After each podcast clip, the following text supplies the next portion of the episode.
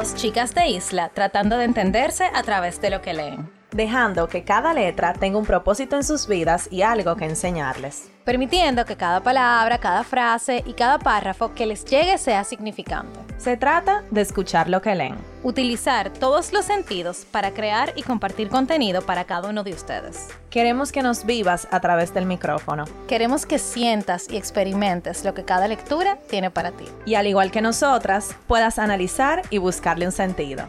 ¿Estás escuchando? Letras al aire.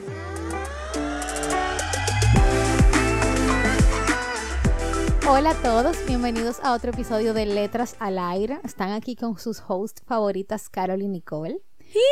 Pero el día de hoy tenemos eh, un libro muy especial que es Carol que va a introducir, que va a hablar de él, que nos va a decir sus reflexiones. O sea, yo no voy a hacer nada hoy. Mi amor. Yo voy a estar súper que va, va a decir cosas del autor. O sea, yo no voy a hacer nada, señor. Yo estoy feliz.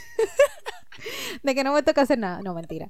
Lo que pasa es que la semana pasada fui yo que hablé de mi libro. Cada uno eligió un libro, el que le diera la gana. Señores, para nosotros varía un poco también, porque a veces leemos el mismo libro y es difícil sacar las reflexiones diferentes. Entonces, de esta manera, cada una da su percepción y vamos a ver si después cada una se lee el libro de la otra. O sea, no sé, vamos a ver qué pasa estamos experimentando. Fluyendo. Fluyendo, exacto. Entonces, Carol, el día de hoy es nuestra host principal, así que disfrútenla. ¡Guay! Estoy nerviosa, Nicole. Me pusiste como en una posición de poder. Claro. Yo voy hasta aquí, miren, echándome fresco. bueno, hello. Gracias, Nicole. Eh, sí, eh, este episodio me toca a mí. Eh, elegir el libro. Cabe destacar que este libro me lo regaló mi madre a finales del año pasado y eh, es un libro que yo había empezado a leer. Tengo que ser honesta. Ah, me lo había empezado a leer, pero por, qué sé yo, diferentes razones, más el podcast, no se lo puedo achacar todo al podcast, no lo terminé. Y eh, dije, tú sabes que esta es la oportunidad perfecta para yo terminar este libro que es un librazo. O sea, este no es cualquier libro, este es un libro. Y es Mis 500 Locos del autor Antonio Saclul. Es un autor dominicano. Eh, no sé si habrán escuchado este nombre. Eh, hay una película y eso. Y bueno, es una memoria del el doctor Saclul. Él, él era médico psiquiatra. Entonces, él está contando eh, un periodo de tiempo en donde él estuvo a cargo de el Hospital Padre Villini, que era un hospital psiquiátrico. Entonces, nada, eh, el libro se trata de eso, de todo lo que pasa en ese tiempo que él estuvo ahí. Entonces, Seguimos en la salud mental.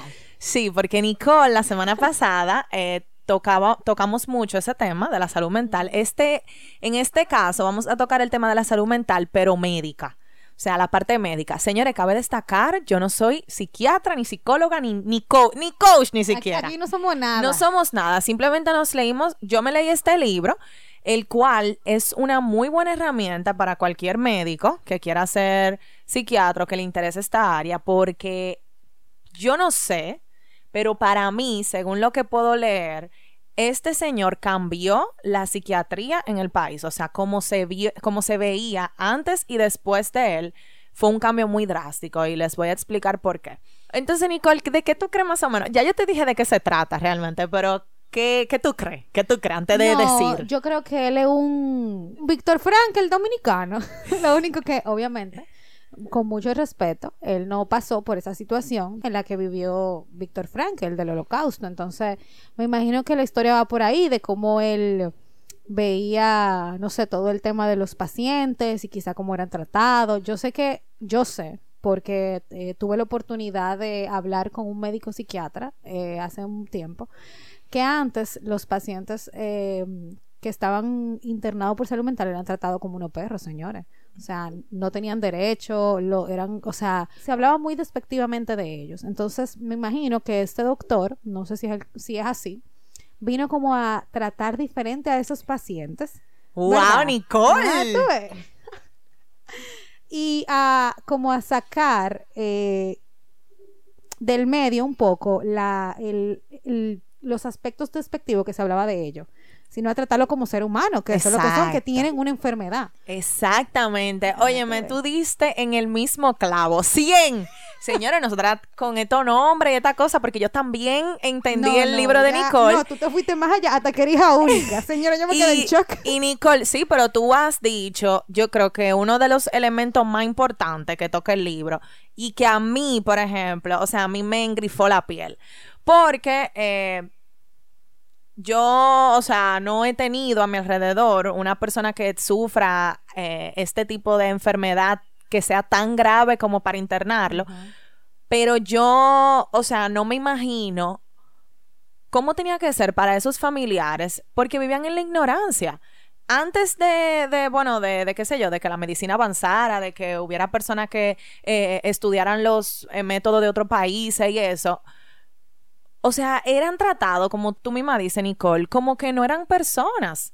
Entonces, para mí, eh, que este doctor haya venido con esa nueva mentalidad o, o a cambiar eso, para mí eso fue increíble. Eso fue increíble.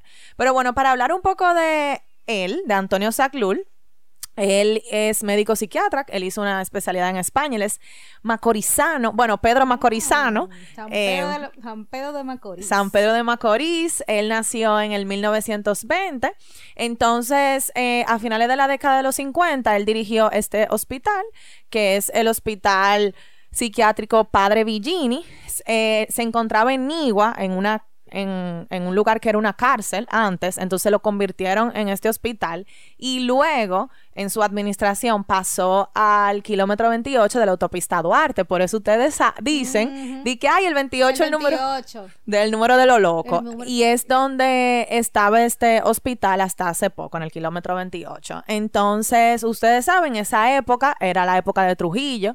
eh, o sea que también se ven muchas cosas que... Pero vamos a hablar un poco de Trujillo, por si hay alguien que no es dominicano, entienda. Sí, Trujillo fue un dictador. Él eh, estuvo en el poder por 30 años en el país. eh, y él fue un dictador, bueno, ningún dictador es bueno, ¿verdad? Pero en su época podemos decir que hubo muchísimos asesinatos, muchísimo, muchísima cosa mala, violencia de señores. derecho. Ajá, de violencia todo. de derecho. Él era un dictador que Se creía, se creía Dios. Dios, exacto. O sea, había una escultura hecha a Trujillo. Todo el eh, mundo todo tenía que tener eh, un cuadro en un su cuadro casa. de él y luego un cuadro de Dios y de la Exacto. bandera dominicana. O O sea, ya ustedes se imaginarán en esta época, o sea, Trujillo decía he y no se hacía y lo mataban. Incluso aquí había cuartos de tortura eh, eh, escondidos, ¿verdad? Para personas que se oponían a él. Eso, eh, esos 30 años en este país significaron mucho. Salieron muchas, eh, muchos héroes que quisieron libra- liberar al pueblo dominicano de esa dictadura eh, y también muchas víctimas. Realmente fue una época importante y también Trujillo fue un personaje importante en este país. Todavía se menciona muchísimo de que no, que Trujillo, que en la época de Trujillo, que un dictador como Trujillo, o sea, que fue alguien de mucho peso. Entonces, eh, estamos ubicados en esta época cuando cuando está eh, el, doctor Antonio y pasan cosas en el hospital, o sea, de que, que llegan militares, que hay gente que lo mandan para allá como para esconderlos o ellos escondiéndose de, de la dictadura, o sea, pasan como muchas cosas así que se ven, el libro no es de eso, pero como fue escrito en esa época y en ese momento eso era lo más importante, todo el mundo estaba básicamente salvando su vida y su pellejo si tú estabas en contra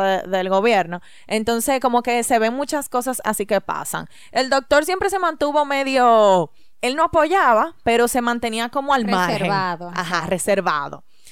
Entonces, eh, nada, les decía, él, en el 66 él publicó este libro, Mis 500 Locos, eh, como memorias de todo lo que, de todo lo que él vivió. Incluso los cap- hay muchos capítulos que son de locos en específico. Loco entre comillas, él, él lo decía hasta de cariño realmente, porque fue una persona sumamente respetuosa de sus pacientes y que los trataba con un cuidado, señores, excepcional. O sea, a mí uno se leyendo el libro uno le coge cariño a esos locos, porque son personas tan simples y sencillas y la gente lo que hace es que se desespera con una persona que no está bien de su salud mental. Entonces, él viene como a, a tratarlo así como bien, como suave y todo el mundo al principio era como que, ah, no, este el nuevo director, que no sé ¿Qué es cuánto. lo que se cree? ¿Qué es lo que se cree? No sé cuánto, pero después todo el mundo le cogió un cariño inmenso por la forma en que él trataba a, a sus pacientes. Por eso es que el nombre de este libro, Mis 500 Locos, es como ellos son míos, como... Ajá, como... Eso te iba a decir que seguro era por eso. Y me imagino también que el nombre, eso que tú dices de, de locos, no es burlándose. No, nunca. Sino es como que, bueno, ustedes le decían así, pero para mí ellos son importantes porque me imagino que ellos ayudaron también a formar su carrera. Sí, claro. Y, y este libro forma parte de la literatura clásica dominicana y, y creo que es un libro muy importante de leer. Eh, de aquí, él muere en el 1996 por un cáncer que duró 20 años combatiendo. Entonces, bueno, ¿qué puedo decir del libro? Porque, ¿verdad? Bueno, lo primero que a mí me llamó la atención de este libro es la introducción. O sea, aquí él ubica de, de, lo que va a tratar el libro y de lo que él quiere transmitir. Y es justamente eso que tú dijiste, Nicole, de quitar esa mentalidad de que tenía, o, de, o en ese momento, de que tenía el dominicano acerca de los enfermos mentales y hacerle entender que eran personas que necesitaban ser entendidas, ¿entiendes? O sea, no, no gente que, que, quería provocar el mal, ni quería hacerte daño, ni te quería matar. Simplemente eran personas que no se entendían ellos mismos y necesitaban que las personas cuerdas los entendieran. Y me imagino también, agregando un poco a eso, no he leído el libro, pero también que personas que necesitaban un tratamiento diferente, o sea, necesitaban otro tipo de tratamiento, o sea, señores, que tú le dieras una patilla para el dolor de cabeza no iba a hacer que esos pacientes se mejoraran, ¿tú entiendes? Porque esa no era su necesidad. Creo que eso es una parte también importante de la medicina uh -huh. psiquiátrica. Sí, y yo voy a hablar un poco de eso, de los tratamientos que estaban pasando cuando él llegó al hospital. Me imagino que atrocidades. Atrocidades. Entonces, eh, antes de hablar de eso, de eh, leerles eh, esto que dice. Comprender al enfermo mental y ayudarlo es todo lo que pido. Esa es la razón fundamental de esta obra. O sea, yo creo que ese señor vivió para sus enfermos, como sus hijos, de verdad. Y bueno, eh, el libro empieza así, así mismo, como la llegada, él describe quién fue el padre Villini y todo eso. Entonces empieza con describiendo los enfermeros. En sus primeras páginas hay un capítulo que se llama Trementina, Clerén y Bongo. Eso era, señores, cosas que le daban a los enfermos para... Yo ni sé para qué. Se me eriza la piel, loca, tú diciendo eso, porque es verdad. Entonces dice, dice aquí, la trementina era, una, era un síntoma de crueldad, una falsa demostración de autoridad para esconder la ignorancia de quienes dirigían el establecimiento de sus subalternos. O sea, él llegó y estaba viendo esto, o sea, lo estaban matando, a los enfermos mentales los estaban matando. Y él lo dice, o sea, yo llegué aquí y esto era una conducta primitiva. Sea, aquí están tratando, y le, incluso los enfermeros le decían de que no, tú le dele para que usted vea cómo ellos atienden. O quítele el dinero que tienen, porque ellos adentro tenían como un sistema. Eh, había gente que vendía cosas y eso. Entonces, quítele el dinero para que usted vea cómo le atiendan, o dele un palo, o esto y que lo otro. Entonces, yo de verdad, yo me imagino la cara de este señor que tuvo una especialidad en España y vio, ¿verdad? Otras cosas Exacto. mucho más avanzadas. Vio esto cuando llegó aquí, dijo, es que no, es que esto hay que cambiarlo. Y él lo dijo, esto es a la buena de Dios que vamos a tener que cambiar esto porque esto no puede ser. O sea, esto no está ayudando a nadie, absolutamente a nadie. Lo que lo está volviendo es más loco a, uh -huh, a esos uh -huh. enfermos. Entonces, yo leí eso y a mí se me partió el corazón. ¿Cuánta gente ha sufrido por una mala práctica o sufrió en ese momento por una mala práctica de, de quienes estaban a cargo de ellos, de lo que se supone que sabían? Uh -huh. Señores, para que ustedes entiendan, la trementina eh, se usa, para que, para que ustedes le lleguen a más o menos la locura, para encender eh, fuego. O Ajá. sea, para encender, eh, ¿cómo se dice esto? Eh, fogatas. Las llamas. Ajá, para encender la llama. O sea, ¿cómo tú le vas a dar una, una cosa? a una persona que literalmente sirve para encender fuego. Es una locura. De verdad que me lo imagino. Y por ejemplo, Carol, una pregunta. ¿No también le hacían de que, que lo electrocutaban? Sí, entonces ahí voy. Ese era otro tipo de tratamiento, pero ese tratamiento sí funciona. O sea, o funcionaba. El electrochoque. El electrochoque. Sí. Entonces, eh, él lo, lo habla mucho en el libro Eh, y él decía que en ese momento la ciencia no estaba como tan avanzada para saber el por qué funcionaba, pero funcionaba. Entonces, sí cuando él estaba, se practicaba este tipo de tratamiento para ti- un tipo de, o sea, para tipos de enfermedades específicas, porque a un depresivo tú no lo vas a dar un electroshock, No, porque ¿para qué? no. sino por ejemplo se utilizaba para las personas con epilepsia, le daban el ele- electroshock y, y los ayudaba realmente. Entonces, él cuenta que no se sabe el por qué realmente hasta ese momento, me imagino, eh, que no, no sé, no quiero hablar sin saber, pero que la ciencia ha avanzado bastante ya. Y se sabe el por qué o hay otros tipos de forma de hacerlo, pero sí se hacía, pero con más cuidado, o sea, no a lo loco. Lo que pasa, bueno, lo poco que sé, y nos corrigen aquí porque no, no es que sabemos mucho, es que eh, el electroshock lo que hace es que te manda señales al cerebro. Exacto, Entonces, exacto. te- como que te dispara, como, "Uy", como que te, te yompea el cerebro. Entonces hace, no sé qué es lo que hace con la epilepsia, que te lo quita, pero me imagino es que hace que tu cerebro eh, reaccione ante ese, ante ese, esa electricidad que te está llegando y actúe de otra forma, para que no te den ataque de epilepsia. O sea, me imagino que va como por ahí. Y creo que antes de utilizar ese método, que era, ¿verdad? Algo tal vez no tan pasivo, se ve que el doctor trataba de, o sea, a cada paciente le hablaba con ellos, trataba de, de entenderlos, trataba de buscarle como la vuelta, hablando sin ningún tipo de violencia, sin ningún tipo de amenaza, o sea, él lo trataba como ser humano, como lo que eran. Entonces entiendo que esos tratamientos ya eran para cosas más avanzadas o más específicas, porque había de todo aquí. Eh, aquí hay una frase que a mí me gustó mucho y dice que habían 20, lo- eh, o sea, 20 enfermeros o loqueros, como, ¿verdad? Se puede decir vulgarmente. Y él cuenta aquí, esa veintena de hombres, no malos como personas, sino algo peor, en este caso, ignorantes. Desde los primeros momentos de mi llegada comprendí que mi gran problema no iban a ser mis 500 locos, sino mis 20 loqueros. O sea, él tenía que enseñarles de nuevo a todo eso, a todo ese personal, cómo era que iban a tratar a los enfermos de ahora en adelante en su administración, porque ellos lo trataban como perros, animales, o sea, nada, como nada, como con un odio y como con un asco de, inhumano, inhumano. Entonces, todo esto cambió. Por eso dije al principio que creo que este doctor es más importante de, de lo que pensamos y cambió cómo se, cómo se empezó a practicar la psiquiatría después de ahí.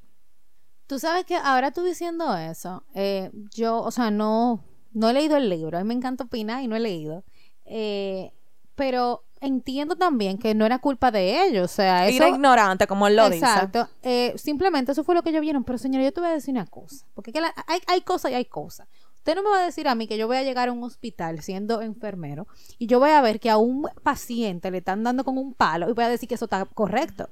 O sea, ¿en qué mundo? ¿En qué cabeza? Entonces, yo sé que eso era lo que se veía. Pero es tu preguntarte, o sea, ¿qué, qué, qué bien yo le estoy haciendo a una persona dándole con un palo. Tú sabes qué es lo que pasa, Nicole. Yo creo que ellos, o sea, esos enfermeros Ellos le te- preferían hacer preferían eso, hacer eso. a de verdad tratarlo. Ajá. Y eso eh, pasa. Ellos no tenían la paciencia, ellos le tenían un desprecio a esos enfermos. Entonces, yo creo que yo no, no voy a hablar por todos porque yo no sé, yo no estaba ahí, Claro. pero yo creo que más que sí, eran ignorantes, pero también se acolchaban de ahí, era como que se, acotaban de ahí. Se arrinconaban o se agarraban de ahí para poder Entonces- hacer lo que hacían. ¿Y tú sabes qué? O sea, esta historia me acuerda demasiado a la del hombre en busca de sentido. Que él decía que había guardias y militares mejores que los mismos prisioneros. Y que tú veías como el mal y el deseo de agarrarse de la posición que tenían esos militares o esos mismos prisioneros para hacer cosas. Entonces, a veces, una persona, no, no estoy diciendo, no sé cuáles son la- eh, esas personas que tuvieron en ese momento, pero a veces tú tienes tanto daño dentro de ti que tú quieres hacer- hacerle daño a lo que tú puedas hacerlo. Entonces, es un buen momento para tú decir, bueno, déjame darle un palo porque me guillé hoy por tal Ajá, cosa. y puede ser que con un palo se calmaban. Entonces eso era lo que funcionaba, entre comillas. Sí, se ¿Tú me calmaba porque tú no quieres que te den golpe. O sea, ¿a Exacto. quién quiere que, ¿a quién quiere que le den Ni- golpe? Ningún ser vivo a, a los golpes y al dolor se va a quedar igualito. Y tú aprendes a que si tú quieres, tú quieres que no te den, pues tú te estás tranquilo. Exacto. O sea, eso es como un instinto tuyo incluso. Que ahí tú te puedes dar cuenta que no es que estaban locos, es que tenían una enfermedad. Porque si tú estuvieras loco de verdad, aún- o sea, en el sentido de que tú no razo- razonaras, tú no harías eso, tú, tú siguieras dejando que te den golpe. Entonces, como que ahí tú te das cuenta que era que tenían una situación, una enfermedad, señores, eso es una enfermedad igual que cualquier otra. Entonces, por ejemplo, hay, hay capítulos así que él describe eh, diferentes tipos de locos, sus historias y eso. Y hay una que a mí me gustó mucho para entender la inocencia de, de- muchos de esos locos. O sea, hay un, hay un capítulo que se llama El día que los locos callaron. Y fue que había en el país, había una banda que estaba yendo por diferentes sitios, entonces ellos consiguieron que, que fuera allá al hospital. Y ese día, o sea, en que la banda tocó, ellos estaban súper en paz, o sea, oyendo su música tranquilitos, o sea, con música. O sea, es más fácil tú ponerle música y que se estén quietos a tú, poner, a tú darle un palo, por ejemplo. Entonces, eh, ajá, el doctor llevó a la banda y eso, y ellos estaban felices ahí. Incluso cuando se terminó el concierto, le preguntaban de qué, porque no eran de aquí lo- los músicos. ¿Y cuándo es que vuelven los rubitos? Queremos volver a verlo a los rubitos. Y una pregunta, o sea, mis 500 locos, ¿era porque habían 500 pacientes? Sí, habían en 500 ese periodo? pacientes. Ajá. Incluso al final del libro, él dice que cuando él se fue, porque él duró un tiempo y luego se fue a vivir a Puerto Rico, eh, eran 700. O sea, que, cre- que creció el número. Y él dijo, ya dejaron de ser mis 500, ahora son mis 700. Ay, Ay, Dios, sí, loca. Él, lo- él los quería mucho. Él también aquí, por eso digo que es un libro importante para cualquier médico que quiera ser psiquiatra, porque él aquí explica todas las enfermedades de sus locos, como por ejemplo la neurosis, la psicosis, la esquizofrenia, los maníacos depresivos, la epilepsia. Entonces, él los cuenta diciendo, o sea, cómo un loco los vivió. O sea, ¿entiendes? Cómo, cómo se veía realmente esa enfermedad en una persona. Y una pregunta, en el libro él habla como de su experiencia personal, o sea, por ejemplo, de cómo él se sentía tratando a esos pacientes. Por ejemplo, si en algún momento, qué sé yo, él se sintió eh, neurótico o se sintió, no sé, como que si él en algún momento se sintió débil eh, por, Pero al- débil mentalmente, Ajá, no. por tratar a algún paciente. No, él nunca fue. Él estaba muy claro. Ah. El Él don estaba estaba. como, Vi- como Víctor Frankel. Ajá, el don estaba claro de lo de él. O sea, él sabía que lo que. O sea, tú me entiendes, ¿no? Sí, porque, o sea, eres tú solo contra, Ajá. contra 500 personas que tienen una enfermedad y otros 20 enfermeros o 50 enfermeros que no saben nada. O sea, Exacto. es difícil tú mantener la y no, fue fácil, o sea, lo que él cuenta se ve que no fue fácil cambiar la mentalidad y eso, pero él lo logró, o sea, luego de que él se fue de ahí, fue un lugar mejor y, y eran atendidos mejor y más fácil, porque es más fácil al final tú atender la enfermedad por lo que es, no tú hacerle daño a una persona y ponerla peor, ponerla agresiva, ponerla que no, no, no puede salir, ponerla mal, depresiva, ponerla más loca. Entonces, creo que él estaba bien claro de lo de él. Él sí se tomó el tiempo de conocerlos a cada uno, de, de hacerle una ficha a cada uno, de saber lo que tenía cada uno, como de, de saber quiénes eran cada uno. O sea, él estaba claro también de todo lo que estaban ahí y todo lo que se movía ahí adentro. O sea, pero una pregunta, cuando él llegó no había de que expedientes médicos de los pacientes. Eso no existía. O habían, pero no tenían la información. Yo creo que era que estaba desorganizado. Ok. Yo creo que era que estaba desorganizado. No, no me acuerdo bien, pero creo que era que estaba desorganizado. Pero sí él se tomó el tiempo de, de hacerlo con cada uno. Señores, es un trabajazo. Ajá, un trabajazo. Wow. Eh, incluso había enfermos que no tenían familia.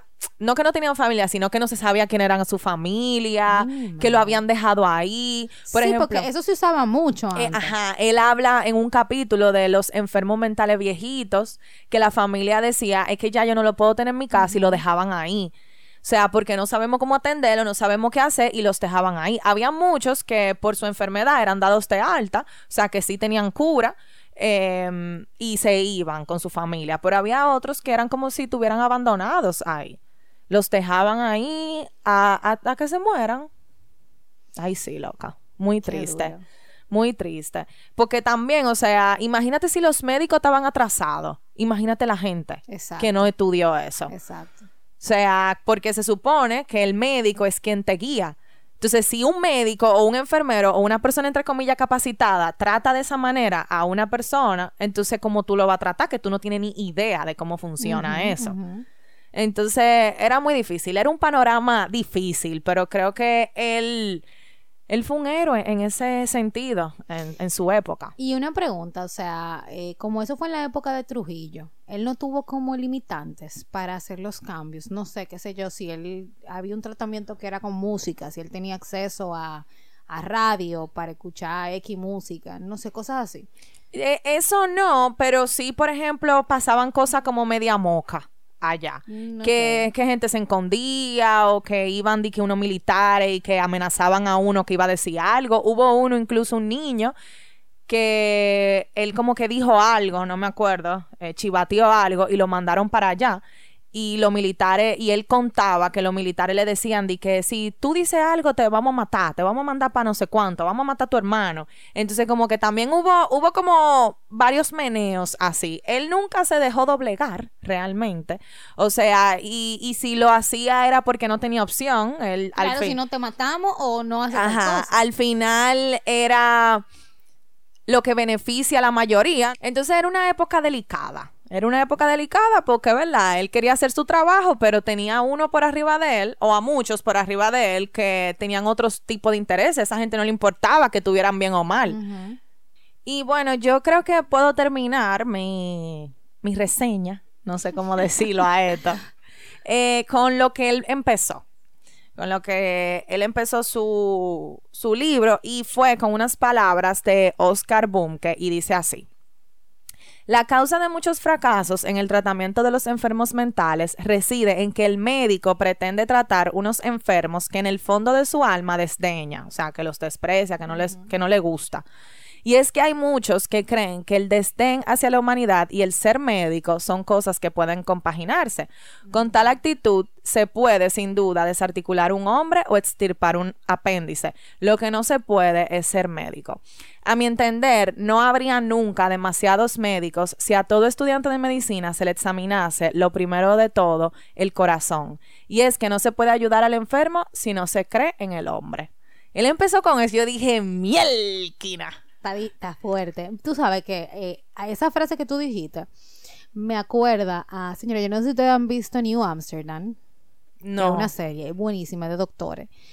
Y uno de los eh, médicos, el médico general de mm, cardiología, o sea, el jefe de cardiología, le tocó operar a un- una persona que puso una bomba en un tren eh, donde había muchas personas de color y el médico es de color, o sea, era Wow. entonces él, él dijo, o sea, a mí no me importa, yo soy un médico antes que todo, antes de que mi creencia, antes que mi religión, antes que lo que yo soy, yo soy médico.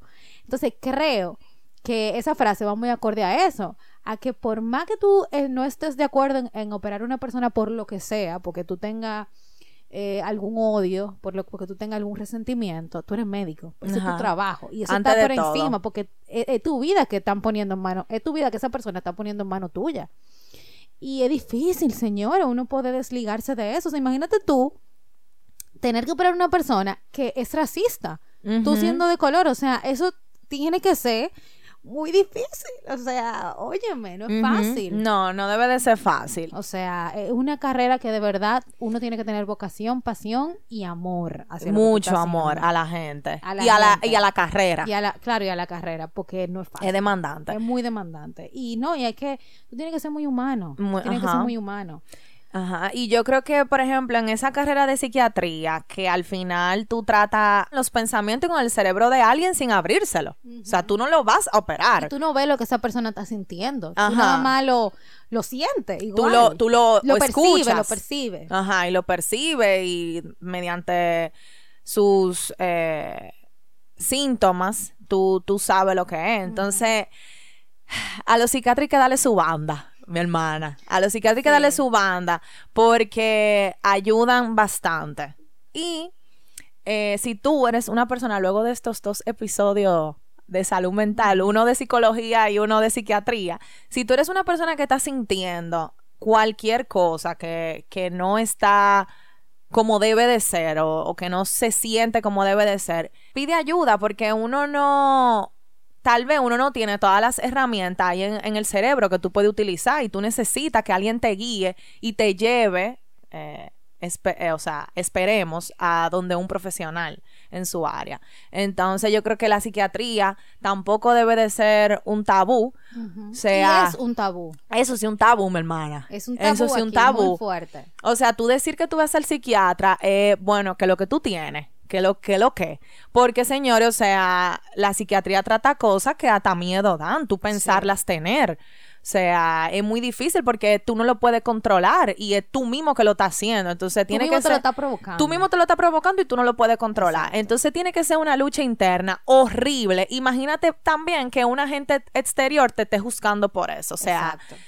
Es difícil. Señores, miren, ser- tenemos que ser más empáticos con, con eso, con esos temas, porque tú no sabes a quién tú le puedes estar quitando la posibilidad de ir a un psicólogo o a un psiquiatra por un perjuicio que tú tienes sobre eso.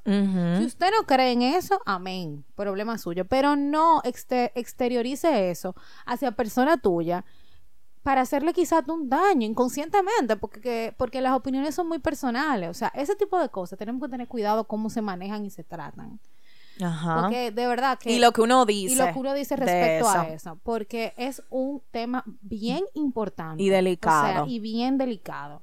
Entonces, la verdad que sí, me encantó ese libro, lo voy a leer. Léelo, eh, se los recomiendo a todos eh, que quieran ver lo que pasaba antes en este país acerca de la psiquiatría y que quieran ver como una mirada diferente a esos, a esos enfermos mentales que muchas veces nosotros vemos en la calle, muchísimos enfermos mentales, eh, muchísimos locos, cariñosamente. Sin una ayuda loca del Estado ni nada. O sea, tú ves a gente así que los acoge muchas veces los pueblos, los barrios. Y lo, exacto, eso mismo, lo- la- las mismas personas a su alrededor van Los y le dan algo de comer, eh, lo que puedan, señores, Lo porque que tampoco puedan. es fácil. Porque tú ver a un ser humano sufriendo y que no tiene idea de lo que está pasando, eso tiene que ser muy triste. O sea, una persona alrededor tuya. Entonces, eh, si usted también tiene un loco eh, cerca, o sea, un enfermo mental en su familia o cerca, en su comunidad, lo que sea, uno no sabe, uno no sabe. Trate también como de ser empático y no, no mirarlos con desprecio, ni con asco, ni ay, ni que se le va a pegar. Señores, nada se pega. Nada de enfermedad mental se pega. Que, by the way, él lo dice en su Claro. libro, que él, él puede decir que el 80% de los dominicanos en esa época pensaban que algunas enfermedades mentales se pegaban. O sea, que eran contagiosas y eso no es verdad, señores. Nada de eso se pega. El libro se llama Mis 500 Locos de Antonio Saclul, 100% recomendado. Me encantó, lo voy a leer. La cara lo tiene aquí al lado, o sea que me lo voy a llevar hoy para mi casa. Eh, y nada, ya ustedes saben, vamos a estar compartiendo la información de este episodio y del libro en nuestro, en nuestro newsletter, así que se pueden suscribir, que está en el link de nuestra bio. Nos pueden seguir como arroba letras al aire podcast en nuestra cuenta de Instagram. Tenemos TikTok, también nos pueden seguir. Y se pueden agregar a nuestro club de libro que eh, también está en el link de nuestra bio. Estamos leyendo el libro del mes de octubre, ya estamos a mitad de octubre, o sea que señores, pónganse la pila. Eh, es un libro bien interesante, de verdad que sí. Y so- también es sobre salud mental, ¡Ay, o sea, sí! Es sobre salud mental. eh, se llama Cosas que piensas cuando te muerdes las uñas. O sea, en algún momento cualquiera de nosotros se ha comido las uñas, por favor. De Amalia Andrade, es una autora que ya leímos anteriormente. Así que nada, eh, gracias por estar aquí y nos escuchamos el próximo viernes. Bye. Bye.